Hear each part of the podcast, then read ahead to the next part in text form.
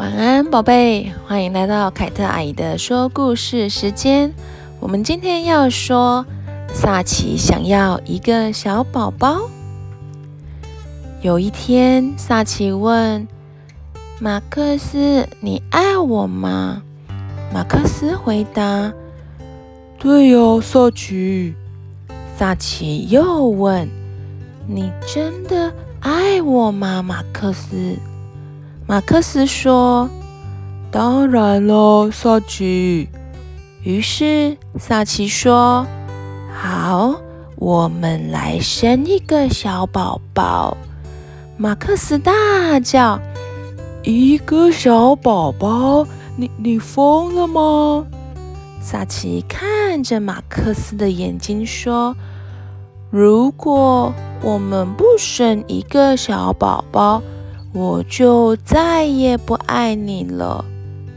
天哪，萨奇并不是在开玩笑。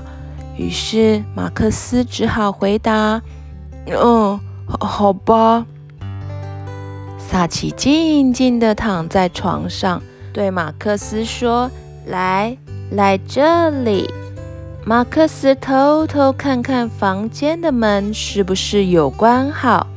当我们生小宝宝的时候，房间的门应该是要关好的。马克思的脸都红了，他小心地躺在萨奇旁边。嗯，他们要开始生小宝宝了。萨奇抱着马克思，他说：“抱紧我。”马克思很听话地抱紧萨奇。过了三分钟。马克思把手放开，可是萨奇说：“还没，还没完呢。”于是马克思又把他抱得紧紧的。之后，他们一起在厨房吃点心。萨奇看起来很高兴的样子，他觉得小宝宝已经在肚子里动了呢。隔天。班上举行嘉年华会，马克思穿着星际战士的服装上学。不过萨奇就只挺着一个大肚子。老师对他说：“你打扮成怀孕妈妈的样子，很成功哦。”萨奇回答：“我并不是在假装。”老师说：“哈哈哈哈哈，很好笑，萨奇。”萨奇耸耸肩膀，马克思远远地看着他，他不知道自己应该高兴，还是做了一件大蠢事。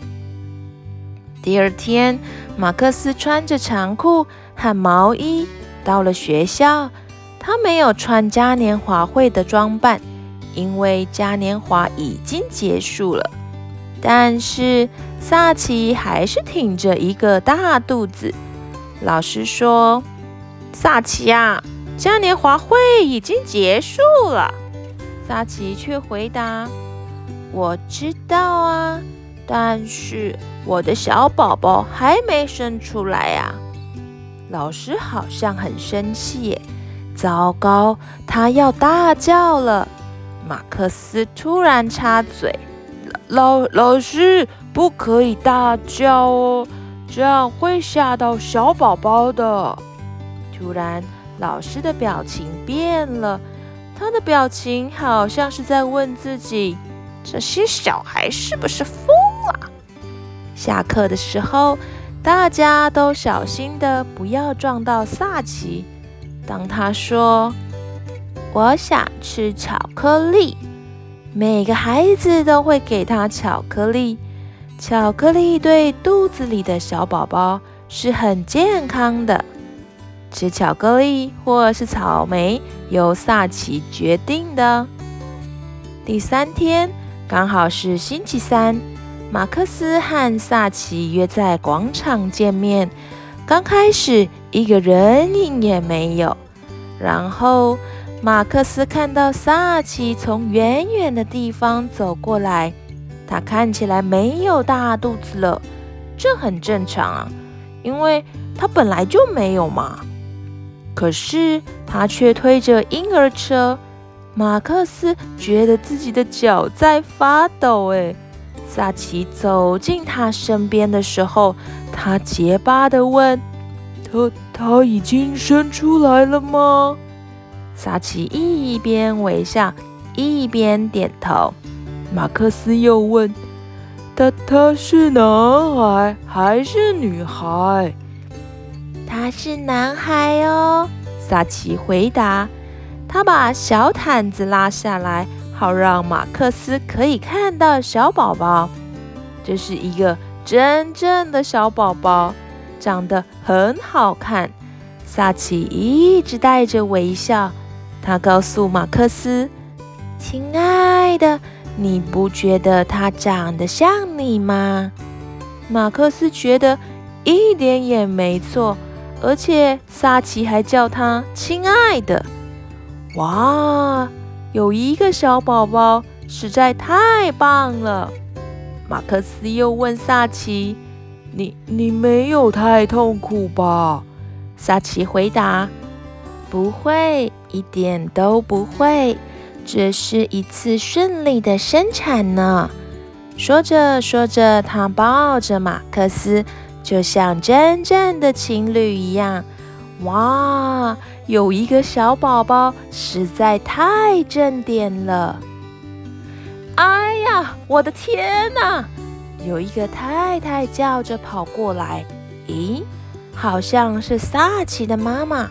没错，就是他。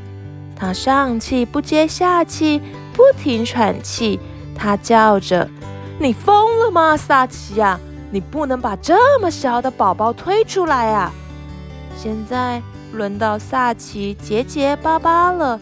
他说：“因因因为都是马克思啦，他想看看我的弟弟嘛。”萨奇的妈妈接着说：“对，你的小弟弟也是我的小宝宝，把他还给我，快点！”然后他便推着婴儿车走了。萨奇右看看，左看看。就是不敢看前面，因为马克思就在他前面。他假装对树木很有兴趣的样子，而马克思他还搞不清楚状况。他说：“他他不是我们的小宝宝吗？”萨奇耸耸肩，继续假装对树木很有兴趣的样子。你你看，树树上有一个鸟巢耶！马克思还是不放弃，又问：“你你的大肚子呢？它不是我们的小宝宝吗？”这时候，萨奇的眼睛终于敢看着马克思。他说：“当然不是喽！你曾经看过枕头变成小宝宝吗？”马克思一句话也没说，他看起来很失望。于是萨奇一边叹气一边说：“我的天哪，男生怎么都这么笨呢？”不过萨奇并不想让马克思一直这么不高兴，他抱着他，就像真正的情侣一样。然后他说。没关系啦，马克思，我还是一样爱你的。啊，小朋友，我们今天的故事就到这边。萨奇想要一个小宝宝的故事，是不是很可爱呢？阿姨小时候也跟萨奇一样，会把枕头塞到肚子里面，假装自己肚子里面有一个小宝宝呢。好啦，说晚安的时间到了。喜欢听凯特阿姨说故事呢，也记得帮我分享给你身边的小朋友知道哦。晚安喽，拜拜。